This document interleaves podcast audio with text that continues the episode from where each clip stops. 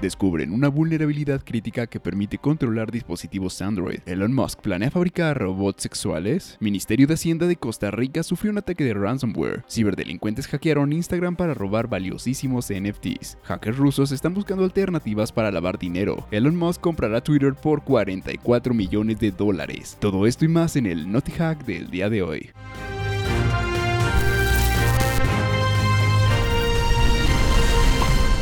Bienvenidos sean todos ustedes a Hackwise, yo soy César Gaitán y les quiero dar la bienvenida a este, el Naughty Hack, donde platicaremos acerca de las noticias más relevantes de tecnología y de ciberseguridad de la semana vulnerabilidad crítica permite a los hackers tomar el control de dispositivos Android. Para nadie es un secreto que todas las semanas nos enteramos de nuevas vulnerabilidades que afectan a dispositivos Android. Ahora bien, hace unos días fue revelada una vulnerabilidad crítica que afecta al popular sistema operativo. Un equipo de investigadores de seguridad reveló que los dispositivos Android que se ejecutan en conjuntos de chips Qualcomm y MediaTek eran vulnerables a la ejecución remota de código debido a una falla en la implementación de Apple Lossless Audio Codec, por sus siglas ALAC. ALAC es un formato de codificación de audio para la compresión de audio sin pérdidas que Apple liberó en 2011. Desde entonces, la empresa ha lanzado actualizaciones del formato, incluidas correcciones de seguridad, pero no todos los proveedores externos que utilizan el codec aplican estas correcciones. Los investigadores aún no han proporcionado muchos detalles sobre la explotación real de las vulnerabilidades, pero prometieron hacerlo en el próximo Kansas West en mayo del 2022. Según los detalles disponibles, la vulnerabilidad permite que un atacante remoto ejecute código en un dispositivo de destino mediante el envío de un archivo de audio creado con fines malintencionados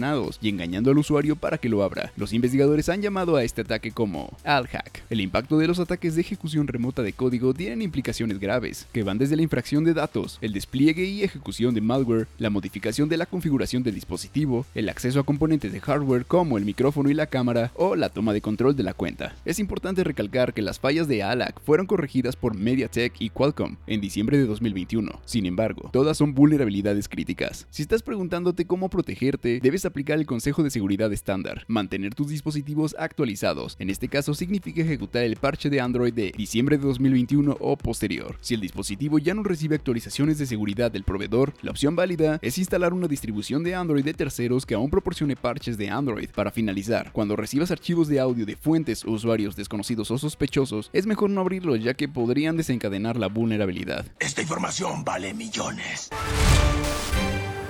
Wisers, hacemos una pequeña pausa para recordarte que ya puedes entrar a www.hackwise.mx, donde encontrarás herramientas, cursos y contenidos exclusivos de tecnología y de ciberseguridad. Así que recuerda visitar www.hackwise.mx para estar al día en el mundo de la ciberseguridad. Ahora sí, continuemos con el Naughty Hack.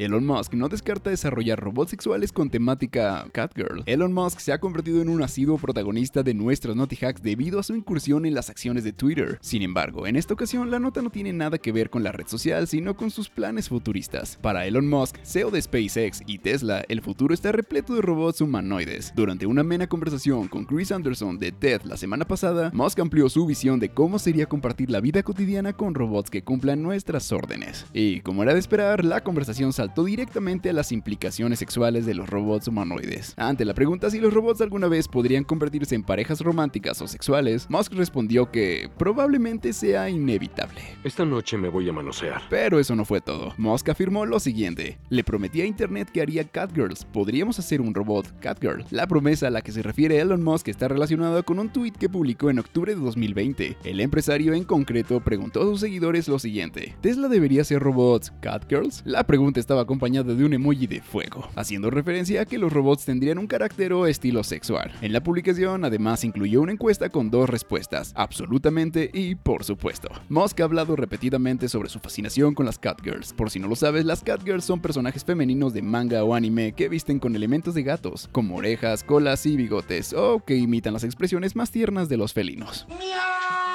Además, en 2019, Musk bromeó diciendo que en una próxima función de software de Tesla no solo sorprendería a los clientes, sino que también sería un paso crucial hacia las Catgirls. Si bien Musk claramente bromeó al recordar ese extraño tweet en la conversación seria, Tesla está trabajando en un robot humanoide llamado Optimus. No obstante, si hay algo que hemos aprendido, es que no debemos tomar las predicciones de Musk al pie de la letra. Banda de ransomware atacó a organismos gubernamentales de Costa Rica. La semana pasada, la reconocida banda de ransomware Conti publicó en su sitio de la web oscura que accedieron a los sistemas del Ministerio de Hacienda de Costa Rica y robaron más de un terabyte de datos internos. No obstante, no fue la única institución afectada. Los atacantes también accedieron al sitio del Ministerio de Ciencia y Tecnología para dejar un mensaje y días después también afirmaron haber robado archivos EML de servidores de correos de otras dos entidades del país centroamericano. En esta publicación, los ciberdelincuentes revelaron también que habían solicitado el pago de 10 millones de dólares para recuperar los archivos. Para dar credibilidad a su anuncio, la banda publicó una parte de la información robada y amenazaron con publicar la totalidad de los datos. Con el transcurso de los días fueron actualizando la información que publicaron sobre el ataque y comenzaron a advertir que los ataques a los ministerios continuarán si no pagan. Unos días después, los cibercriminales dieron más detalles y afirmaron haber obtenido acceso a unos 800 servidores y extraído 900 GB de bases de datos y 100 GB con documentos internos del Ministerio de Hacienda. Entre la información robada, según dijeron, destacan bases de datos que contienen nombres completos y direcciones de correos de los contribuyentes. El Ministerio de Hacienda costarricense comunicó en Twitter que en la madrugada del lunes 18 de abril comenzaron a tener inconvenientes en algunos de sus servidores y desde entonces estaban investigando y analizando en profundidad lo ocurrido. En cuanto a los datos expuestos por los atacantes, el organismo manifestó que la información divulgada corresponde a la Dirección General de Aduanas y que la misma es utilizada como insumo y soporte, pero que no es de carácter histórico. Por si no lo sabes, Conti es una banda de ransomware activa desde el año 2019 y en América Latina ha atacado a organizaciones de Argentina, Colombia, Honduras y República Dominicana. Habrá que esperar para conocer el desenlace de este ataque a las instituciones gubernamentales de Costa Rica.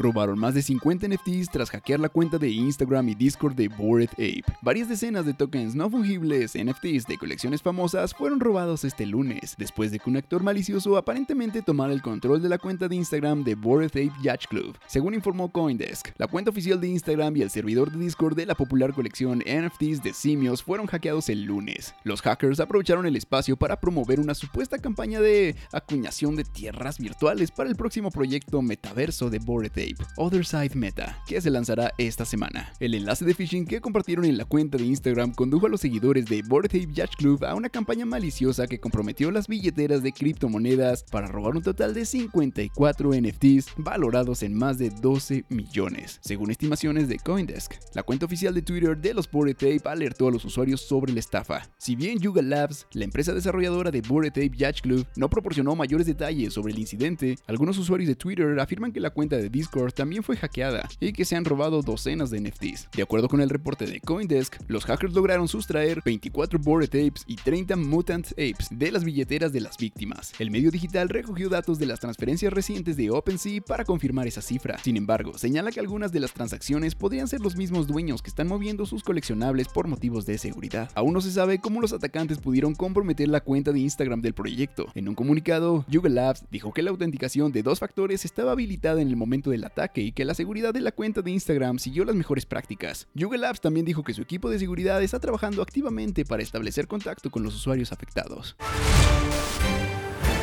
Hackers rusos están buscando nuevas opciones para el blanqueo de capitales. La comunidad rusa del cibercrimen, una de las más activas y prolíficas del mundo, está recurriendo a métodos alternativos de lavado de dinero debido a las sanciones impuestas a Rusia y las acciones policiales contra los mercados de la web oscura. Aunque las opciones son pocas, los ciberdelincuentes están discutiendo soluciones viables para cobrar o guardar de forma segura los fondos robados y las criptomonedas. Primero fueron las sanciones bancarias y el bloqueo de los pagos SWIFT, como consecuencia de la invasión rusa a Ucrania. Esto paralizó los canales habituales de flujo de efectivo utilizados por los ciberdelincuentes. Luego vino la suspensión de las operaciones rusas de los servidores de transferencia directa de dinero como los Western Union y MoneyGram. Los estafadores y extorsionadores generalmente los usaban para recibir pagos de las víctimas sin revelar su verdadera identidad. El 5 de abril, la policía alemana confiscó los servidores de Hydra Market, la mayor plataforma rusa de la Darknet, y desmanteló un enorme negocio que también sostenía servicios de lavado de dinero. Finalmente, hace unos días, Binance se convirtió en el primer gran exchange de criptomonedas en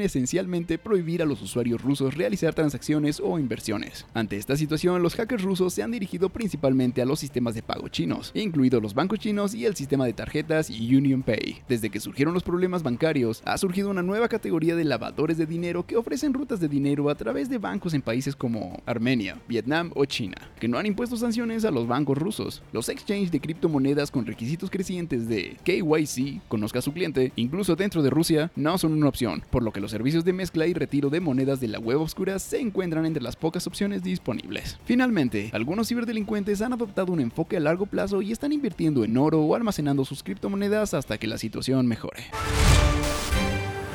Elon Musk llegó a un acuerdo para comprar Twitter por 44 millones de dólares. Cerramos nuestro NotiHack con la noticia más comentada de la semana y quizás del año. Déjame contarte que la junta directiva de Twitter acordó este lunes aceptar una oferta de compra por valor de 44 millones de dólares realizada por el multimillonario Elon Musk. Tras conocerse la noticia, Elon Musk, quien hizo la oferta sorpresa hace menos de dos semanas, afirmó que es la persona adecuada para desbloquear el extraordinario potencial de la empresa de redes sociales. También sugirió una serie de cambios desde relajar sus restricciones de contenido hasta erradicar las cuentas falsas. La firma inicialmente rechazó la oferta de Musk, pero ahora pedirá a sus accionistas que voten a favor de aprobar el acuerdo. Según el acuerdo, que se espera que se cierre a finales de este año, las acciones de Twitter dejarán de cotizar en bolsa. Elon Musk sugirió que esto le dará libertad para hacer los cambios que quiere en el negocio. El multimillonario de origen sudafricano es el hombre más rico del mundo según la revista Forbes, con un patrimonio neto estimado de 273.600 millones de dólares gracias principalmente a su participación participación en el fabricante de vehículos eléctricos Tesla, que también dirige, al igual que la empresa aeroespacial SpaceX. La maniobra de Musk para adquirir Twitter sucedió a una velocidad notable. A principios de abril supimos que se convirtió en principal accionista de la empresa con una participación del 9.2%. Luego fue invitado a unirse al directorio de Twitter, pero rechazó la propuesta antes de lanzar una oferta sorpresa por la empresa el 14 de abril. Twitter respondió implementando la llamada defensa de la píldora venenosa, creando dificultades para que Musk pudiera aumentar su participación en la empresa. Pero como era esperar, Musk lo logró.